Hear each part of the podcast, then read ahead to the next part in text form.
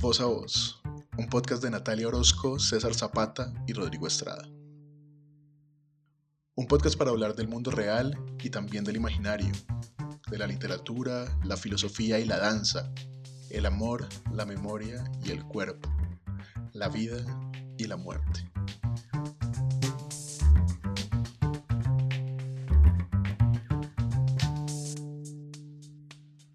Acompáñanos en Voz a Voz, un viaje en mil direcciones diversas.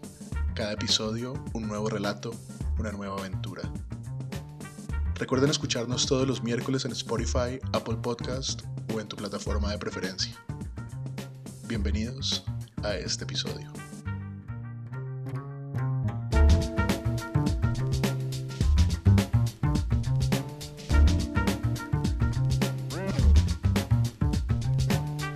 Buenas noches, bienvenidas y bienvenidos al episodio número 12 de Voz a Voz. Les habla Natalia Orozco y me acompaña mi amigo y colega de Voz a Voz, Rodrigo Estrada.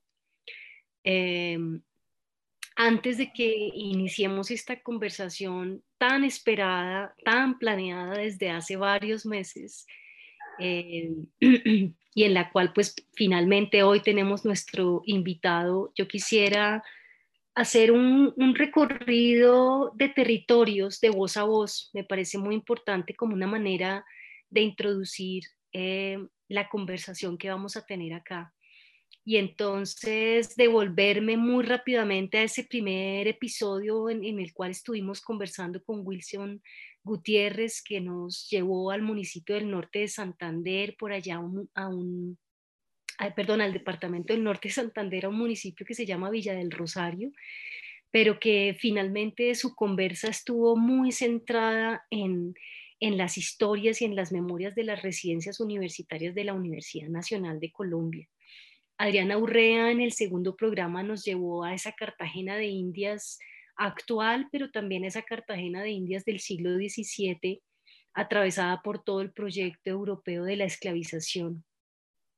Cuando pasamos con Marco Gómez al tercer episodio, nos fuimos, viajamos a las orillas del río Mississippi, a, eso, a ese blues del Chicago y de Nueva York, a ese, a, esa, a ese Liverpool de Inglaterra de los Beatles y el Londres del Rolling Stones.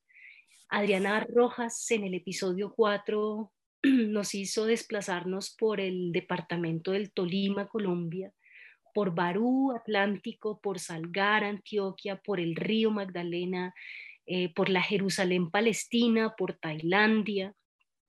Cuando nos encontramos con Andrea de Gloria en su conversación, sobre todo estuvimos muy em, ubicados en Bogotá, en la Academia Superior de Artes de Bogotá, pero también en esas herencias eh, familiares provenientes de Cundinamarca con la estudiantina de los Alvarados.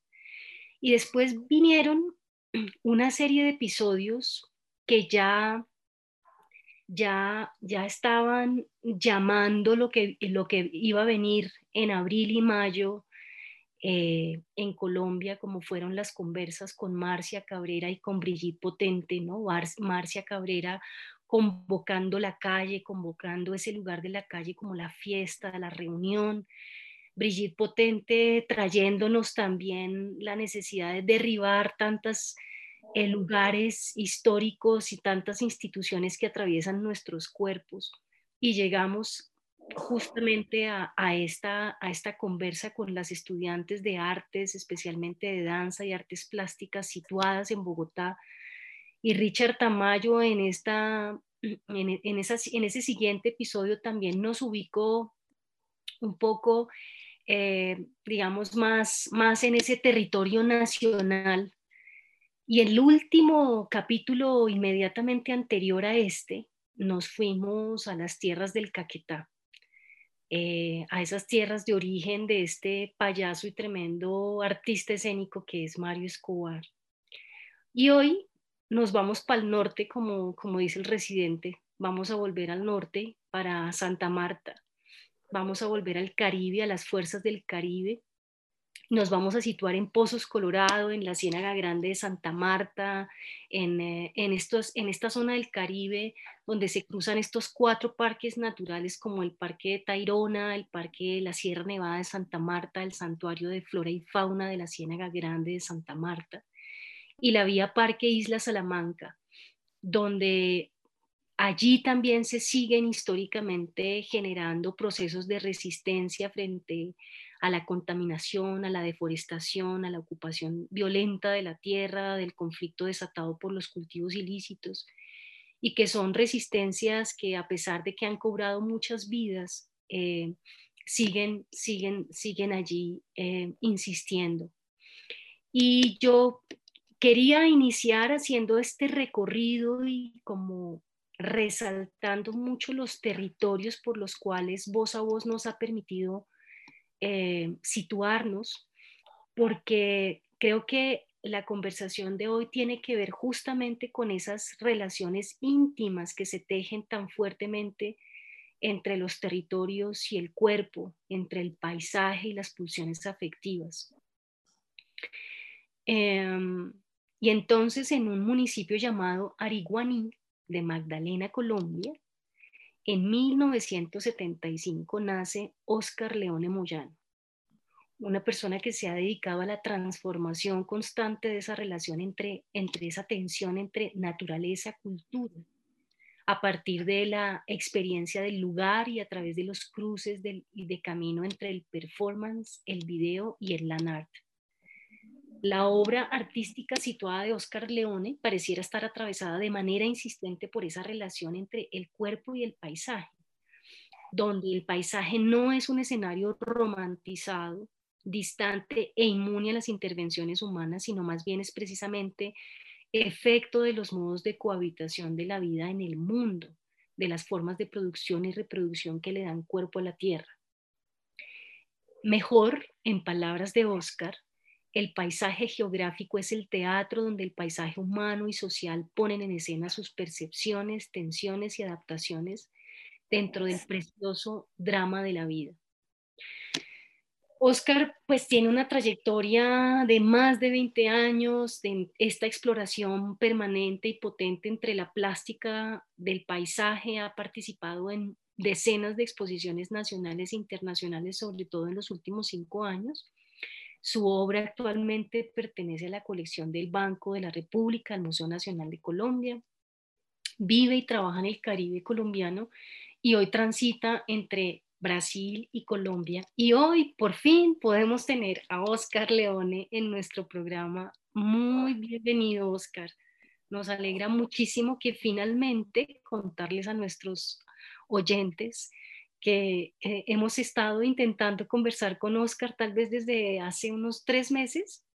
Intentamos muchas veces, pero finalmente hoy lo hemos logrado. Entonces, muy, muy bienvenido a Voz a Voz. Hola Natalia, hola Rodrigo. Eh, muchas gracias por esa invitación. Aprecio, aprecio mucho esa insistencia, esa resistencia para lograrlo. Em, ustedes sabían que yo iba a estar aquí para conversar con ustedes. Me siento muy honrado, muy agradecido por, por esas palabras, Natalia, tan, tan expresivas, tan llenas de, de, afecto y, también de, de, mucho respeto por mi trabajo. Y, y también me siento muy afortunado de, hacer parte de esa transhumancia que voz a voz empezó hace un tiempo y ser una, una parada en ese gran recorrido que ustedes están proponiendo. Súper, muchas gracias, Oscar. Para nosotros también es muy emocionante finalmente lograr eh, tenerte en el programa. Em, quisiera comenzar eh, antes de empezar con algunas preguntas para detonar un poquito la conversación. Quisiera nombrar algunas palabras eh, con el propósito de, que tú resuenes con ellas, quizás muy corto, unas palabras muy sucintas donde quizás tú nos puedas simplemente como amplificar lo que, lo que se mueve y lo que resuena para ti con estas palabras cuando se nombran. La primera de ellas es Caribe.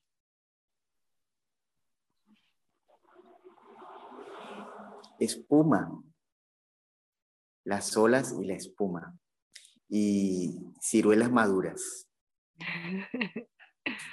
Cuerpo. Eh, creo que es el habitáculo, primero. Memoria. Em, la tierra, la, la tierra caliente, así, recién tocada por la lluvia. Territorio.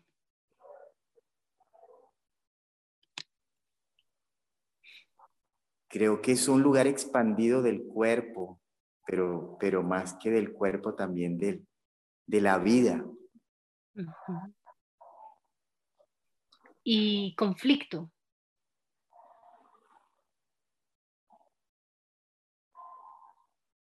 Creo que para mí se conecta con, con una comunicación rota, con una comunicación entrecortada y, y, que no logra sintonizarse. Bueno, muchas gracias. Yo, yo introducía eh, la presentación, en la presentación de Oscar, introducía el lugar y fecha de nacimiento de Oscar de una manera intencional, con el fin de, provocar, de convocar un poquito esos tejidos embrionarios de tu trabajo.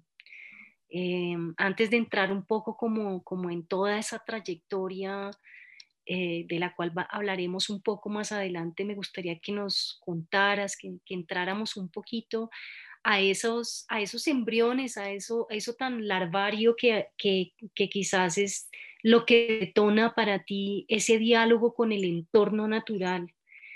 Em, por eso digo, me parecía muy importante también nombrar ese lugar y esa fecha de nacimiento. Que, que, de esa fecha y que de ese lugar es también un embrión de tu trabajo, sin que sea digamos, sin que sea el inicio de tu trabajo, pero son esos, esos, esas, esas gestas que hacen posible después, más adelante, empezar a indagar en toda esa relación entre cuerpo, territorio, entorno, paisaje. ¿Qué es para ti es esa, esos lugar, esa fecha y ese lugar?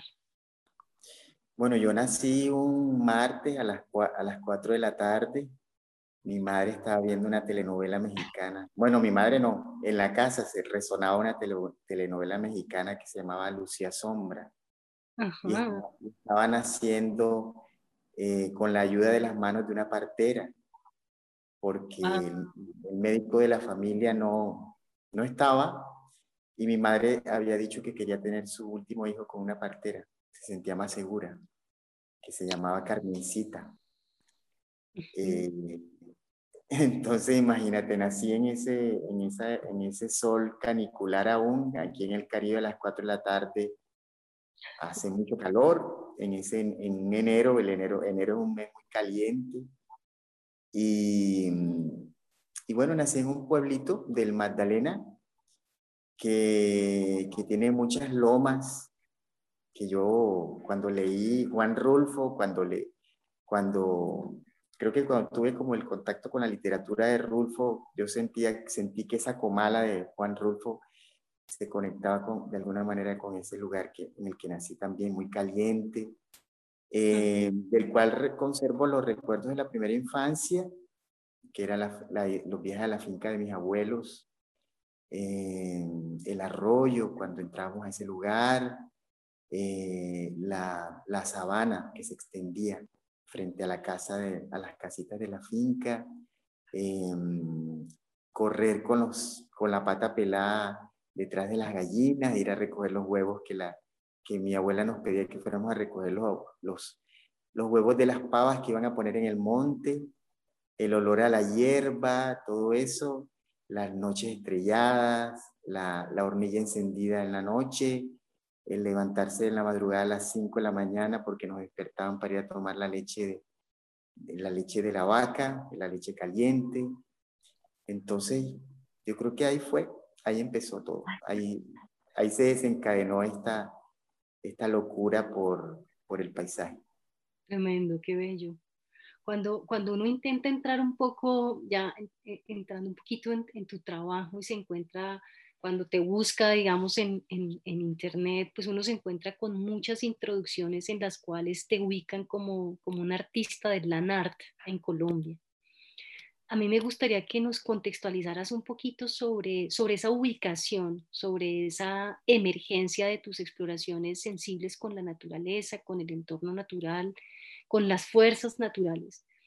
Y, y digamos un poco también de una manera más precisa como que, cuáles son como esos predecesores, esos referentes que empiezan a resonar y a vibrar de manera muy fuerte en tu trabajo inicial, ¿no? Como también cuáles son esos muchas otras eh, exploraciones, presencias que empiezan a aparecer en ese, en ese encuentro, o en ese encuentro no, porque ya nos has contado, ese encuentro ya ocurre mucho antes, pero pero quienes empiezan a detonar también esa, esa posibilidad de encontrarte con, con las fuerzas de, la, de, lo natural, del entorno, del territorio. Bueno, yo creo que fuiste muy acertada, Natalia, cuando dijiste que yo vivo en un lugar cercado por cuatro parques naturales, mm. Eh, conectado o interconectado con cuatro zonas protegidas. Eso hace que Santa Marta, que es el lugar donde vivo desde los siete años, siete, siete ocho años, em, sea un lugar con un paisaje muy especial, donde el paisaje tiene una presencia muy especial en la vida cotidiana de la gente. Em, es, ha sido un paisaje también muy que se ha transformado mucho en los últimos 30 años, desde mi infancia hasta ahora también, y yo he visto esas transformaciones. Em, bueno, yo, yo hablando un poco de esas referencias, creo que hablamos que yo no estudié arte, yo estudié comercio internacional, pero durante el tiempo de, de, mi, de mi estudio de pregrado, yo asistía también a un taller literario y además de eso, em, asistía como, iba como estudiante asistente al programa de artes plásticas de la universidad. Y allí contacto con algunas personas que comenzaron a ser muy importantes para mí como referentes, Antonio Caro, eh, luego María Teresa Incapié. Eh, María Teresa se volvió como una persona que, que abrió como un, agujero en mí muy grande. Eh, fue la que abrió ese agujero y me permitió entrar. Como, ¿La tuviste como profesora allá? ella estuvo allí como profesora eh, empezó como, ella más que profesora, ella vino a dictar, si, no lo, si, si más no me equivoco, si, si, no me equivoco, ella estuvo dictando como una serie de experiencias, algunos laboratorios, talleres, y tuvimos acceso a, a su finca, fuimos con ella a su finca. Em, y bueno, en esos inicios, yo que no venía del arte, eh, que, no, me veía en, e, no me veía en ese lugar, no me veía en el lugar de la pintura, del dibujo, de la escultura. Em, a través de esos encuentros descubro que el arte tiene esas posibilidades, que, hay, que se ha expandido eh, la posibilidad de crear. Y, y descubro en ese momento que hay unos artistas interesados en la tierra que están trabajando con las materias de la tierra, que hay un movimiento, que hubo un movimiento que empezó a finales de los 60, entre los 60 y los 70, en algunos lugares del mundo, en Estados Unidos, en Europa, eh, con artistas que exploraban la, la posibilidad de, de trascender el espacio museal y, de, y también el, el, la, el, el, estudio como el lugar de producción y relocalizar eh, en el espacio de la vida, en el, en el afuera, la posibilidad de crear y de construir algunos gestos o producir algunos gestos en el paisaje que luego serían documentados y regresarían al espacio museal como documentos. Y eso para mí fue increíble.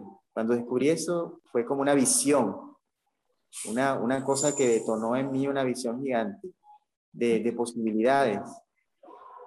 Y eso paralelo al, al, al encuentro con el performance a través de María Teresa, creó como una chispa que me permitió abrir ese agujero y entrar por ahí.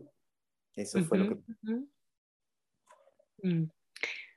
Quisiera, quisiera que escucháramos por ahora unos pocos minutos, un minuto tal vez, lo siguiente.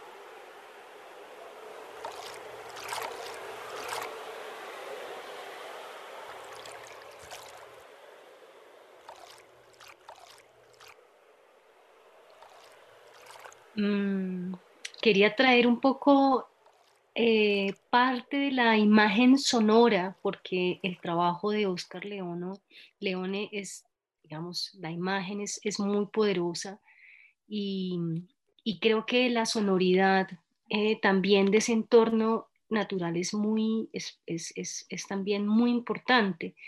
Yo quisiera, eh, con esta introducción de, de, esta imagen sonora de dentro adentro, que es una de las piezas de, Oscar, hablar un poquito de, esa, de ese lugar, em, de la sacralidad, tanto del territorio como del cuerpo. Em, yo he encontrado que tu obra eh, también trata de acercarse a la escena social, a una idea como ecológica también de lo social, que está sustentada como en el concepto de respeto y en la que el cuerpo aparece como, como un medio frágil, pero también como un medio de sacralidad eh, eh, de la vida. Esta sonoridad, como yo decía, acabamos de, escuchar, hace parte del tercer movimiento de Dentro Adentro, que es una obra del 2008, si no estoy mal, em, donde, donde aparece, digamos, ese carácter de lo sacro del lugar, pero también el cuerpo humano en diálogo con esa, con esa sacralidad del lugar. Em, quisiera que habláramos un poquito también de, de, qué, significa para ti, digamos, esa relación también desde la sacralidad, eh, de los territorios también, de estos territorios que también tienen una mm, presencia eh, muy importante de los, de los pueblos eh, originarios, de las comunidades indígenas, donde también otras formas, otras temporalidades y otros modos eh, de habitar coexisten. ¿Cómo aparece para ti dentro adentro, dentro de este, digamos, dentro de este, esto que, que, he tratado como de enunciar sobre lo, lo, lo, sacro, ¿no? Lo, lo sagrado también, tanto del territorio como del cuerpo. Bueno, yo pienso que nosotros somos los que hacemos que la vida sea considerada como sagrada.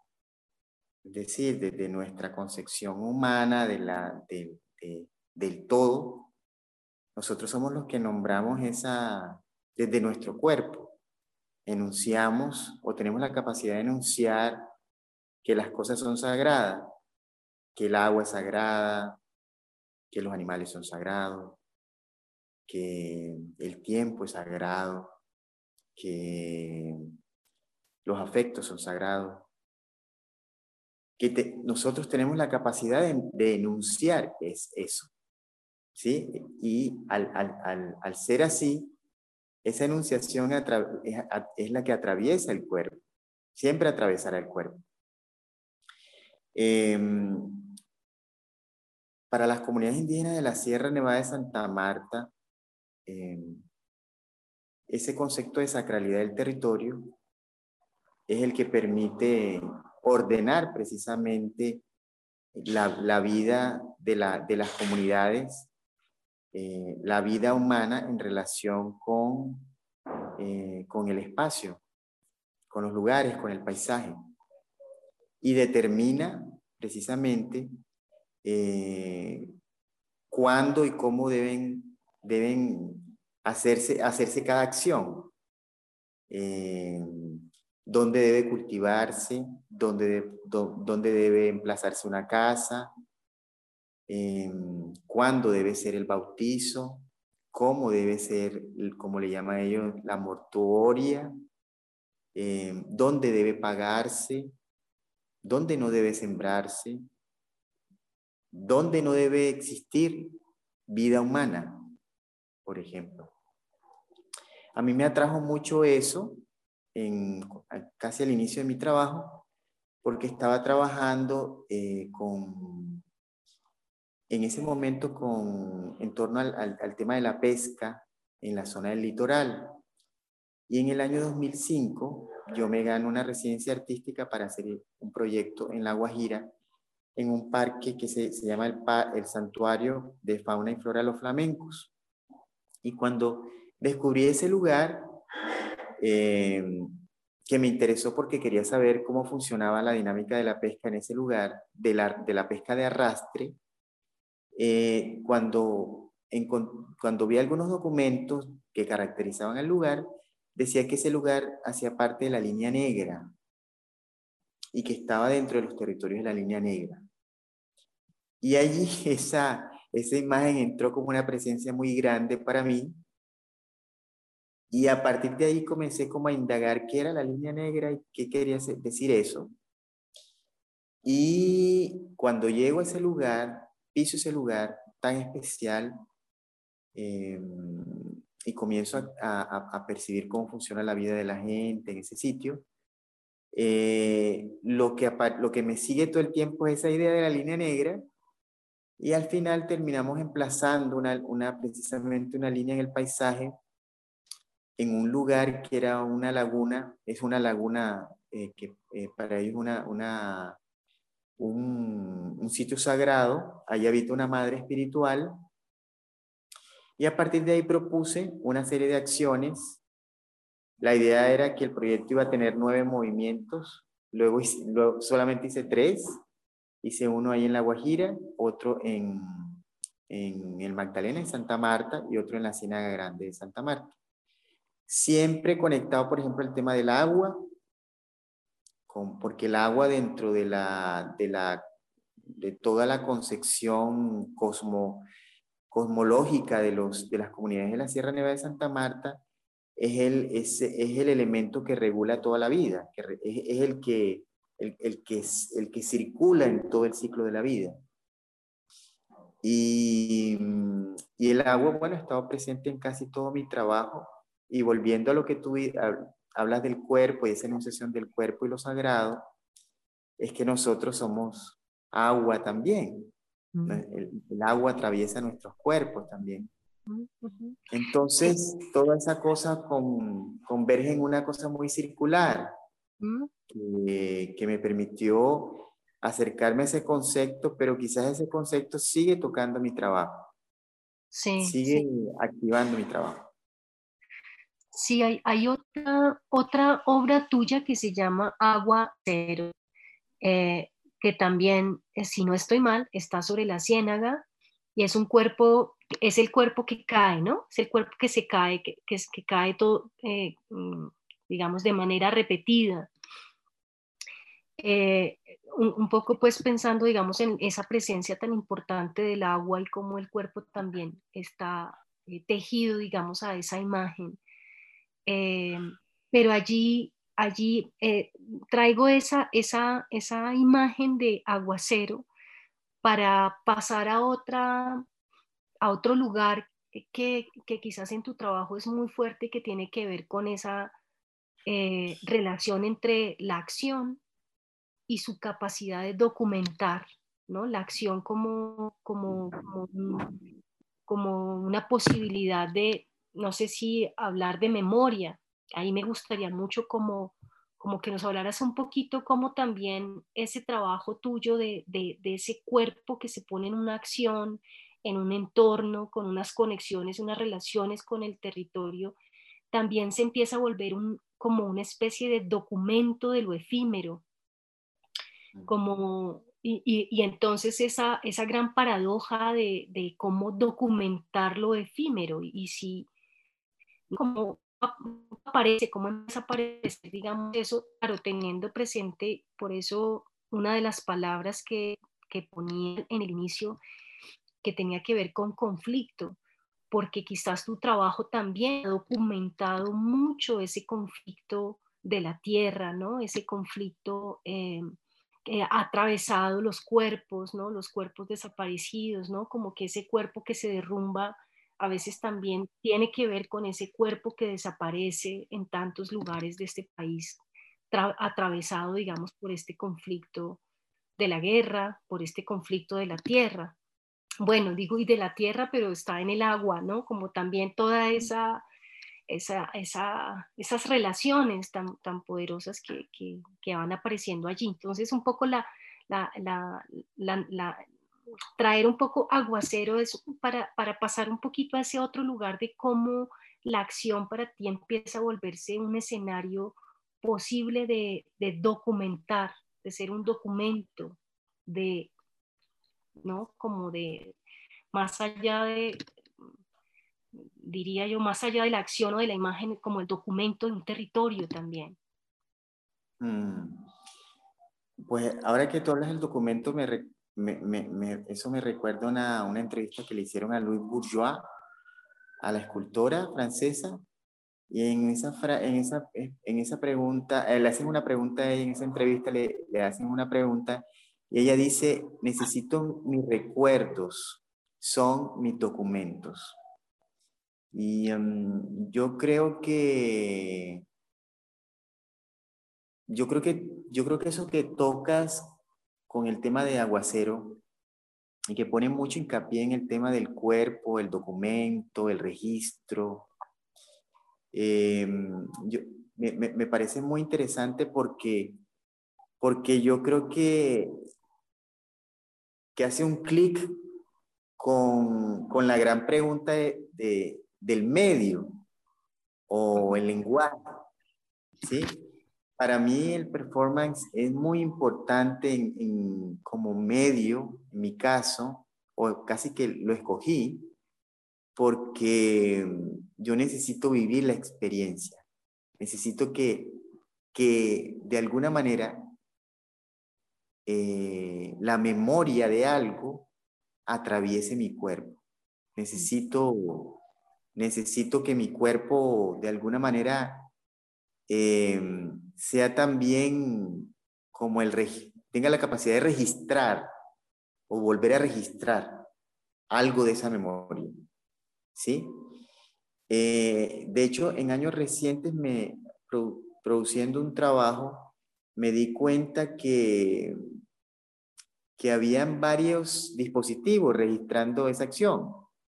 Estaba la cámara, estaba una cámara fija, recuerdo, estaba un dron. Y, y, y, en mitad de eso también me di cuenta que el otro dispositivo era mi cuerpo. Mm. Era la, la, sensación kinestésica de llevar una materia conmigo eh, que me obligaba a mirar a mirar en una angulación muy particular cuando caminaba y percibir los volúmenes alrededor, percibir el espacio de una manera particular. Y ahí me di cuenta que yo también era un dispositivo para, para registrar esa memoria.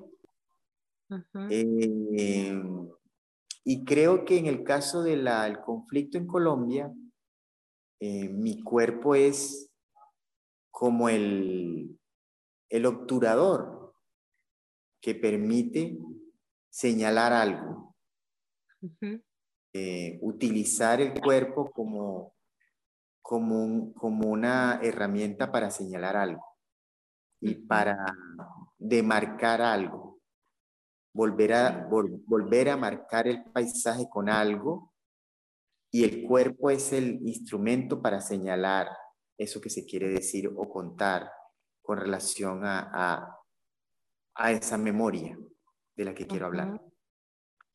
Mm, qué poderoso, qué bello eso. Cuerpo como una forma de volver a marcar algo, ¿no? Y, decías ahorita, eh, la experiencia eh, tiene que atravesar mi cuerpo, ¿no? Cuando, cuando piensas un poco en esta necesidad de, de trabajar desde ese lugar del performance y, y, allí quería, quería volver un poquito a María Teresa hincapié justamente por eso, ¿no? Porque, porque allí cuando tú estabas haciendo alusión a, a, esa, a esas experiencias del Lanart, donde esa relación entre el arte, la tierra, la vida, eh, pierden fronteras y uno de alguna manera, si recuerda a esta artista colombiana María Teresa Incapié, recuerda mucho de ella esa, esa, esa militancia tan poderosa en ella que tenía que ver justamente con, con, con romper esos, esas fronteras entre, entre el arte, eh, la vida, lo ritual, lo sagrado, ¿no? Como obras suyas como una cosa es una cosa, pero también está eh, toda, su, su, experiencia permanente por el caminar, ¿no? Por esta, por esta sensación del, del cuerpo eh, caminante. Eh, traigo esto porque, bueno, tú mencionas a María Teresa Incapié como una persona, como un referente muy importante también, digamos, de todo este, eh, estos desarrollos tuyos con, con, el paisaje, con el entorno, con el territorio. Em, y ahí yo quisiera preguntarte un poquito qué ha pasado, digamos, con esa con ese, con ese performance eh, que ya no solamente eh, se mueve en estos territorios de los cuales hemos hablado, en, estas, en, este, en estos lugares de la ciénaga, de los parques, esto tan hermoso que tú mencionabas de, en dónde vives y ¿no? cuál es todo ese contexto natural que, atraviesa, sino que también tu trabajo muy empieza, empieza también a encontrarse en otros territorios, empiezas a, desplazar un poco el, movimiento como de estos espacios naturales a unos espacios eh, más urbanos, más construidos por el hombre, ¿no? Como tus experiencias en el aeropuerto, como tus experiencias en una ciudad como Bogotá, y que, me llama mucho la atención porque eh, yo revisando un poquito eh, el, trabajo de María Teresa, María Teresa tiene una obra que eh, estaba ahorita tratando de buscar cómo se llama, pero es, una, es un ah, camino hacia lo sagrado. Y, y, que es una obra donde María Teresa decide caminar de Bogotá a San Agustín, por allá en los años 90. Y, y, y mirando un poco tu trabajo, tú empiezas a hacer como un, como un proceso inverso, ¿no? Como, como saliendo de, estos lugares, de estos entornos eh, sagrados, naturales, como, como lo que nos, nos, nos, acabas de contar, de la ciénaga, de la línea negra, etcétera. Y llegas, terminas, por ejemplo, en una secuencia, en, en, una de tus obras, que es, que es eh, secuencia de un hombre que camina, y que es esta secuencia que también termina, por ejemplo, en la Plaza de Bolívar. Eh, como, ¿Qué significa para ti ese, ese peregrinaje, ese desplazamiento también, salirse, digamos, de estos entornos y empezar a habitar estos otros entornos?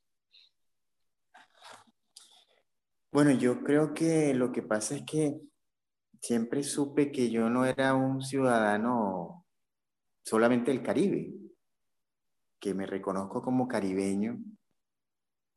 Hace poco en una conversación con alguien decía que, que mm, atreviéndome a ser políticamente incorrecto, más que colombiano me siento como caribeño.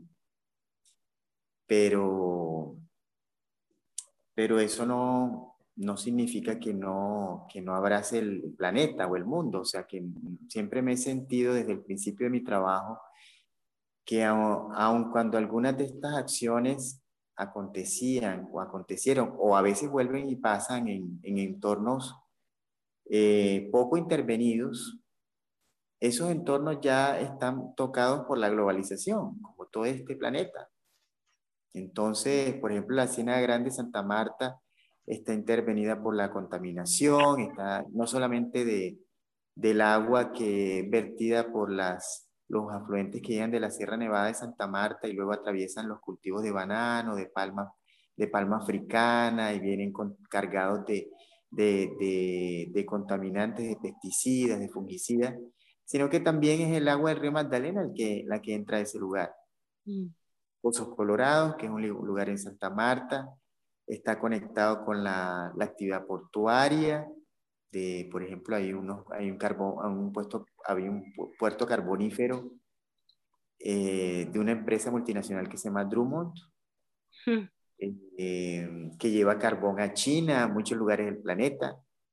Claro. Eh, así todos esos lugares son lugares que están conectados con el planeta, todo, aun cuando en la imagen no aparezca esa relación con lo urbano, la, globalización toca todos esos lugares, la comunicación, allá en la Ciénaga Grande la gente tiene, tiene televisión por cable y ve, y ve televisión internacional y saben qué está pasando en el mundo y están conectados con ese planeta también, mm. ¿no?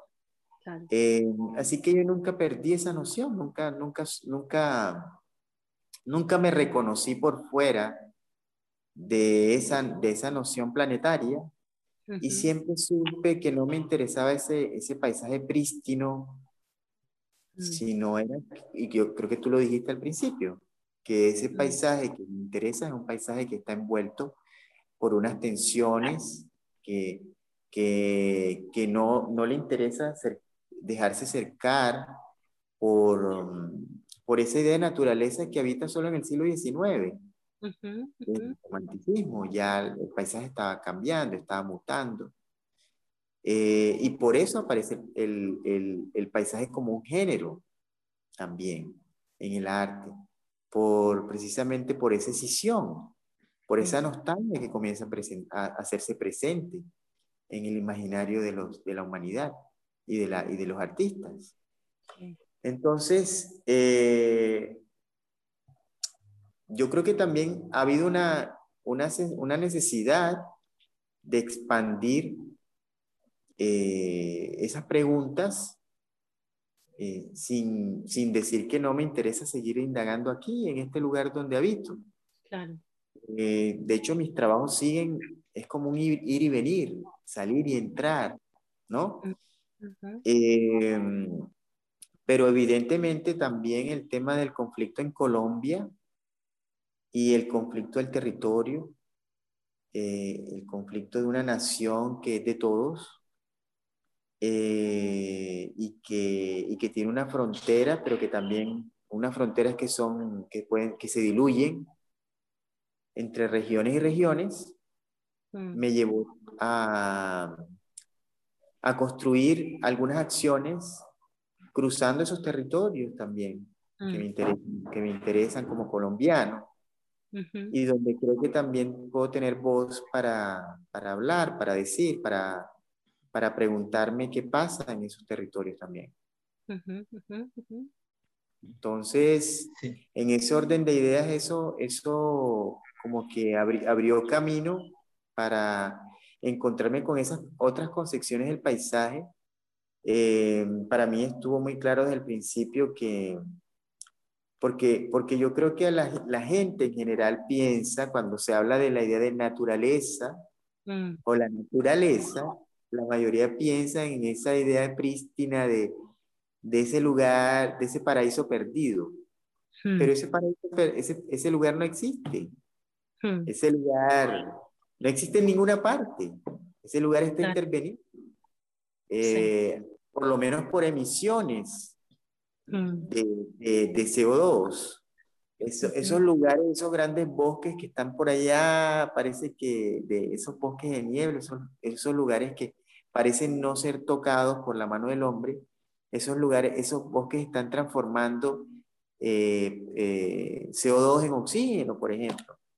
Hmm. Eh, esos espacios tienen, son atravesados por los, los aviones, son, eh, eh, son alcanzados por señales satelitales. Esos lugares están atravesados por, por la globalización también. Sí, a mí me parece, Oscar, que, que justo ese conflicto y ese contraste es, se logra muy bien, es muy claro en esa, en esa obra tuya que se llama Secuencia de un hombre que camina, ¿no? Para mí es una especie de, de epopeya muda, ¿no? En donde, donde logra relatar eh, eh, justo de una manera muy sutil, pero también muy clara, eh, esos contrastes, ¿no? Un contraste entre la majestuosidad del paisaje, pero también de las miserias que, se han provocado, digamos, en esos mismos paisajes, que como vos lo decís, pues se, evidencian, por ejemplo, a través de la, contaminación de los, de los mismos paisajes, de las aguas, del aire, eh, o por ejemplo, eh, con la, visión de las obras civiles inconclusas, ¿no? Que para uno es como, pues viendo tu obra y eh, ahora ni siquiera recuerdo en qué momento exacto pudo haber aparecido una obra civil inconclusa, pero cuando uno camina o, recorre en bus eh, por estos paisajes, eh, siempre va a aparecer, por ejemplo, una, una obra inconclusa que lo que hay detrás de eso son todos los problemas de corrupción, etcétera, ¿no? Eh, entonces yo te quería preguntar, Oscar, ¿cómo vos estabas percibiendo ahorita esa misma pieza y ese mismo recorrido que hiciste? No recuerdo ahorita el año de esa, de esa pieza, ¿Cómo la percibís ahora después de que, de que ha pasado lo que ha pasado en estos últimos meses eh, en Colombia? Y te lo pregunto porque eh, eh, todas las noticias que nos llegaron y toda la información que nos fue llegando a través de redes sociales, a través de imágenes, pues era información que también de alguna manera estaba relatando esos mismos lugares, estaba mostrándonos esos mismos lugares que nos muestra también tu obra. Ahora mismo no recuerdo, por ejemplo, si, si en tu obra está el, eh, el viaducto de, Pereira, donde mataron a, Lucas Villa. E, ¿Está? Hay, otros puentes, hay unos puentes, no recuerdo si está el viaducto, por ejemplo, pero eh, estaba pensando cómo todos estos paisajes, todos esos territorios que nos mostraba tu obra eran los mismos territorios que nuevamente aparecían con todos estos horrores y estos contrastes también, ¿no? Contrastes también de, de, de todo el valor y la valentía de una población que decidía como enfrentarse pues a todo lo que lo que está sucediendo, pero que también mostraban como todos, todos estos, estos horrores. Eh, ¿Cómo percibís vos ese territorio, ese mismo territorio que caminaste, ¿no? Eh, tantísimos kilómetros eh, y que es el mismo territorio en donde ahorita nuevamente se ha exacerbado toda esa violencia. Pues una violencia que siempre ha estado, ¿no? Pero que ahorita se hizo como muy evidente, que de alguna manera a través de, de, los registros que hizo la gente también volvieron a contar esa misma epopeya y ese mismo conflicto, ¿no? Entre la belleza de, de esos paisajes, las, las, fuerzas que tienen los lugares, a través de la gente, en este caso, pues, del conflicto que se acaba de dar, ¿no? Eh, sí, esos contrastes entre esas fuerzas y, eh, y, lo, y, lo, que él quiere aplastar también esas fuerzas o esas, o esas majestuosidades, digamos. ¿Cómo percibís vos ahorita tu propia obra después de lo que ha sucedido? Bueno, mira, Rodrigo, que cuando yo produje esa pieza, esa pieza fue producida entre el 2017 y el 2018. Estamos en pleno proceso de paz y cuando yo estaba viviendo el, proceso de hacer la pieza, no sé por qué, ingenuamente, pensé como que yo iba a producir un estaba produciendo un documento que luego no iba a ser muy necesario revisar. ¿Por qué? Porque Colombia estaba pasando la página y tal vez eso no iba a ser necesario. Como que no iba a ser necesario hacer ese señalamiento porque esa pieza señala mucho el problema de la distribución de la riqueza y la repartición de la tierra. Porque sabemos todos que precisamente esa es la fuente del conflicto en Colombia, la fuente de esa gran desigualdad. Y porque, porque sostenemos eh, un imaginario de nación amparado en, el derecho de una, de una gran minoría, una, una minoría muy privilegiada que ostenta unos derechos sobre la tierra eh, que vienen desde la colonia. Eh, hemos, mantenemos una sociedad que vive, eh, una, una, una sociedad que vive al amparo de una clase dirigente que se siente con el derecho sobre la tierra y sobre la vida, como se sentía el señor de la colonia. ¿Sí? Entonces, para mí en ese momento, cuando estaba haciendo la obra, en un momento me dije, miércoles, pero esto no, esto parece que, que ya no van, esto, este esto es como un documento que parece que de pronto va a ser innecesario cuando pase esto. Y, pero luego, bueno, llega este nuevo gobierno. Precisamente la obra se estrena en la, como pieza, como una pieza completa ya, porque fue una pieza producida en tres momentos. Y ya como, como un volumen completo, una, una, una especie de película de una, una hora 14 minutos más o menos, lo muestro en la, en la, en la Bienal de La Habana, em, y, ahí, y no se ha vuelto a mostrar. Quizás porque había como una, una latencia ahí de que ella señalaba algo que, que luego, después, a partir del 2019, claramente se, se, puso en evidencia que eso no, eh, no quería, no, no, hablar de eso de manera tan directa era muy peligroso. Sí, era, era, era una cosa muy peligrosa.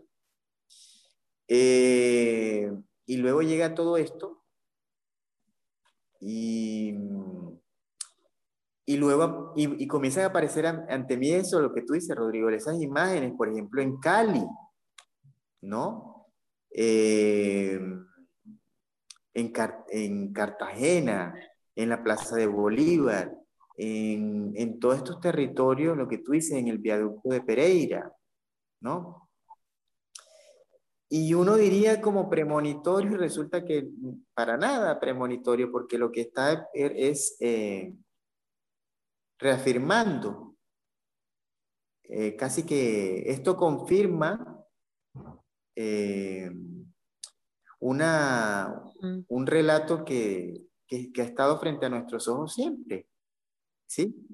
Que ese, que ese paisaje tan majestuoso, tan cambiante, tan vibrante, tan eh, vívido, eh, tiene, está robado, fue saqueado y, y que estamos eh, viviendo en, mitad de ese saqueo y que seguimos cargando ese cadáver. ¿no? Tremendo. Em, pues ya, llegando un poco a, esa, a, este momento, eh, un poquito acentuando esa, esa pregunta de Rodri de una manera general, es decir, después de Después no, porque todavía estamos en un momento muy álgido, pero, pero evidentemente el, todo lo que desemboca a partir del 28 de abril hasta el momento de hoy eh, es un estallido social muy particular en, en la historia del país eh, ahorita que mencionabas tú e incluso este, esta secuencia de un hombre que camina, que llega a la Plaza de Bolívar, incluso los movimientos sociales hoy descentralizaron también esos movimientos, ¿no? Casi que la Plaza de Bolívar quedó desplazada en, una ciudad como Bogotá, donde las movilizaciones empezaron a, también a tener unas ocupaciones distintas del territorio, ¿no? Como un, clamor también allí muy potente, muy interesante sobre la descentralización eh, ¿no? digamos, los movimientos ocurridos en, en, el Monumento de los Héroes, en, en, el Portal de la Resistencia, estoy hablando de Bogotá, pero pues podemos hablar un poco también de todos estos espacios que, que han sido eh, protagonistas en las movilizaciones en, en Cali, bueno, lo que mencionaba Rodri, en, Pereira, en Cauca, en Popayán, etcétera. ¿Cuál es eh, eh, para ti, decía, siguiendo un poco el camino de la pregunta Rodrigo, cuál es para ti la urgencia o digamos la resonancia de, tu obra, eh, qué te pone, qué te ha movilizado este tiempo y este momento, o qué te ha inmovilizado, ¿no? Porque también a, muchos nos ha pasado eso, ¿no? También como una, una, sensación a veces también de, de, de, una impotencia muy grande frente a, la situación actual. Pero ¿dónde te pone a ti este presente en este momento? ¿Cómo, ¿Cómo sientes tu trabajo en este momento con todo lo que sucede? Y además no solamente con la coyuntura política y social del país, sino con la coyuntura global de la pandemia también, ¿no? Bueno, yo creo que eso que tú dijiste, Natalia, de inmovilizar, de, estar, de, o que te, que te ha inmovilizado, o cómo o esto te ha movilizado, te ha inmovilizado. Yo creo que, yo creo que surge, una, una pregunta muy grande ahí, es que, ¿cómo, cómo, ¿cuál es la funcionalidad del rol del artista frente a, esa, frente a este momento? ¿verdad? Eh, cuando la misma ciudadanía está produciendo gestos increíblemente poderosos, ¿verdad? Eh, cómo se está descentralizando también el lugar, de, el lugar de la comunicación y el lugar, el gesto, el gesto también de la comunicación cómo se le está quitando primacía a ciertos gestos o cierta jerarquía a eso. Eh, vemos que la ciudadanía, los jóvenes están produciendo sus propios monumentos, están reconstruyendo o deconstruyendo algunos monumentos, creando sus propios, sus propios, sus propias imágenes asociadas a la idea de monumentos, sus propias representaciones. ¿verdad? Y yo me bueno, yo estaba fuera de Colombia en ese, estos meses y esa distancia también crea una, otra, otro tipo de, de, sensaciones. Eh, uno diría que uno podría movilizarse por, o podría activar posibilidades de, de, de, las redes, desde las redes, por ejemplo. Pero quizás a mí me inmovilizó un poco porque sentía en mitad de tanta impotencia también que tal vez uno puede también ser un poco oportunista en esa situación. Y, y quizás no quería caer en esa, en, en rodear esa situación de esa manera, ¿no? Porque igual no, no, no, ¿cómo se autoproclama uno la voz de, de quienes están reclamando una voz? y que tienen suficiente fuerza como para, para alzar esa voz y están produciendo sus propios gestos. Entonces, ¿qué tienes que hacer ahí? No tienes que hacer mucho ahí. Igual tienes que seguir haciendo como artista cuando, cuando, te, cuando es posible también, ¿no? De hecho, estoy preparando una nueva pieza que se va a llamar, que también será secuencia Un hombre que camina, mm. y esta vez voy a hacer el aire, y que va a hablar de eso, precisamente voy a producir una pieza que tiene que ver en, que va, que está contrastado por este momento de la pandemia, pero que precisamente tiene que ver con esa voz que quiere ser aplacada, que quiere ser acallada, y quizá va a ser una, una especie de homenaje a estos jóvenes de la primera línea también. Pero quizás no, no de manera, no autoproclamándome como, autoproclamando una voz en nombre de otros, mm. simplemente como mi propia voz de lo que, de lo que está pasando. Eh, mm. pero, pero sí, creo que ha habido una impotencia muy grande y, y una, y una, y un, y esa impotencia que te inmoviliza. Bueno, yo, yo, quisiera una última pregunta por, una, por un envío particular que tú me hiciste cuando te contactamos. Y es que cuando te contactamos tú me enviaste un texto de Bulshulhan sobre, sobre lo bello digital y lo bello natural. Em, un minuto que estoy aquí buscando el y, y, quisiera un poquito, para terminar un poco, eh, hacer esa pregunta un poco también quizás como extensiva respecto de, de, de, de, esta, de lo que ha significado también esta de transitar a, este, a esta, a esta um, comunicación, eh, wow, muy, muy atravesada por la virtualidad y por lo digital. Eh, en este texto que tú me envías eh, hay una, bueno, es, es, muy potente, es muy bello. Eh, un texto que está en el libro de Bull que se llama La salvación de lo bello. Y aquí hay una, una frase que dice lo siguiente, la dignidad de la naturaleza es la de un ente que aún no es tal y que se rehúsa a través de su apariencia a una humanización intencional. Lo bello natural es lo opuesto de lo bello digital. Lo bello digital, en lo bello digital la negatividad del otro está totalmente anulada.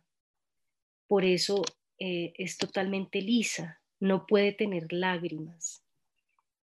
¿Por qué para ti ese texto es importante, digamos, cuando pensaste un poquito en esta comunicación? ¿Qué, te, te, trae para ti esta, esta distinción tan poderosa que hace Bulchulhan en este texto de lo, de lo bello natural y lo bello digital?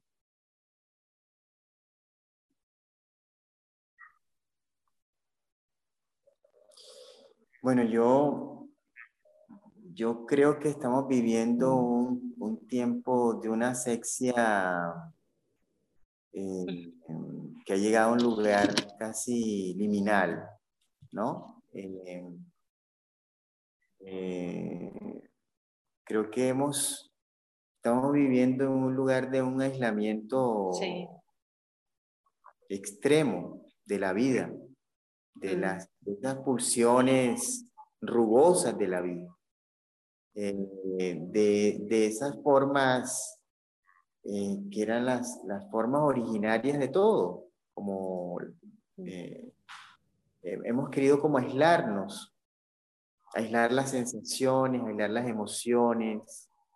Eh, estamos viviendo un momento de, en, el que, en, el, en el que creo que queremos percibir la sensualidad es, es como en, en, en, todo, como como que esas otras, mm.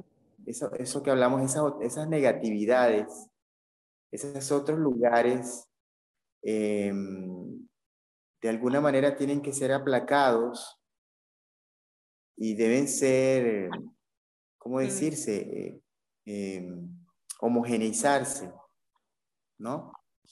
Y creo que cuando, cuando tu interés es el tema del paisaje, es el tema de, de lo, de lo que acontece afuera. De hecho, esta, esta, conversación que estamos teniendo, cuando empezamos a, hacer las, las, pruebas hoy, yo te decía que miércoles había un, había un problema con el sonido, que aquí estaba entrando mucho ruido de la, que, porque no estoy en Santa Marta, estoy en Barranquilla, eh, eh, que estaba entrando mucho sonido de afuera, que qué íbamos a hacer con ese sonido. Yo mismo en esa trampa, ¿no? Porque todos estamos en ese, en ese contenedor, dentro de ese contenedor. Sí. sí. pero es que veníamos a hablar del paisaje. Y yo estoy preocupado por el ruido que, que, se filtra por en la comunicación. ¿No? Eh, mm. Estoy preocupándome por negar este lugar. O sea, este lugar está lleno de esa pulsión, pero yo bajo esa influencia, de mantener esa asepsia o de dejar que esa asepsia eh, de alguna manera regule este momento, me preocupo mm. por, por esas rugosidades, por esas texturas, por esos sudores, por esos olores, eh, por esas emisiones, esas sudoraciones de este mismo espacio. Entonces yo quizás lo traje a colación porque, porque mi obra eh, se preocupa por, por conectar por, con esa vida y porque aun cuando parezca que muchas de mis piezas eh, están construidas bajo cierto nivel de control, como piezas videográficas, siempre hay un azar muy grande que las moviliza y que las transforma. Y cada vez que hago cada pieza, em, mm. me entrego, la entrego como a la vida. Y dejo que la vida sea la que escoja y, la, que decida en parte lo que va a ocurrir. Incluso eh, no siendo trágicos, pero puede ocurrir cualquier cosa, hay mucho riesgo. Podría morir en mitad de un viaje, en, una caída, en, no mm. sé, podría ser atravesado por un rayo, ¿verdad? Entonces, eh, es ahí donde tú te le das a la vida la dignidad que tiene. Le, otorga, le otorgas a la existencia la, la, su dignidad primera, que es esa dignidad que vive en lo incontrolable, en lo, en lo, que, en lo que no se puede domesticar. Sí, lo que atraviesa por el cuerpo. Me quedo también con esa imagen tuya de, de, de, esa necesidad también de, ¿no? de ser atravesado, de atravesar a través del cuerpo la vida y, creo que sí, lo que dices, ¿no? Cada vez estamos en una en un entorno de, de, higienización muy peligroso, ¿no? Muy peligroso que, que, bueno, que sí, que es importante como como siempre estar muy atentos a eso y que venga, que venga el eco de tu espacio a esta conversación, que venga todos los ruidos que salen, que están afuera de, nuestros entornos. Creo que eso, eso también es una manera de, ir trayendo este afuera, eh, que de alguna manera esta forma de habitar pandémica nos ha ido imponiendo y como tú dices, inconscientemente la vamos incorporando, encarnando, ¿no? Sin darnos cuenta. Oscar, muchas gracias. Creo que nuestro, nuestro tiempo se agotó en este momento. Eh, pues fue realmente maravilloso de verdad tenerte nuevamente y finalmente en este espacio muy potente la conversación, muy bello eh, haberte escuchado y, traer, digamos, aquí como toda esta, esta paradoja eh, maravillosa del territorio, eh, de estas palabras iniciales que atravesaron también la conversa del cuerpo, de, de la vida que se atraviesa eh, en, las, en el arte y del arte que se le atraviesa la vida. Muchas gracias por esta conversación y, bueno, esperamos que sigamos ahí muy conectados, conectadas. Muchas gracias a ti Natalia, a Rodrigo, a César por esa insistencia nuevamente, por, por no haber tirado la toalla conmigo.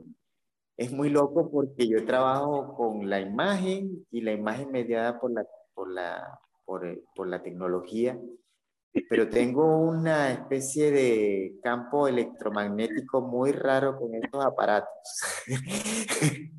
siempre, ocurre, siempre ocurre algo, no crean que en este, a veces en las exposiciones, con los videoproyectores, con las sincronizaciones, eh, digo, debería dedicarme a lo que hacía Richard Long, a hacer una línea en el paisaje, a, hacer un camino como Andy Goldsworthy con, con hojitas, eh, hacer un hueco simplemente. está, Muy bien, está muy bien que tu cuerpo siga resistiéndose a todas estas maneras.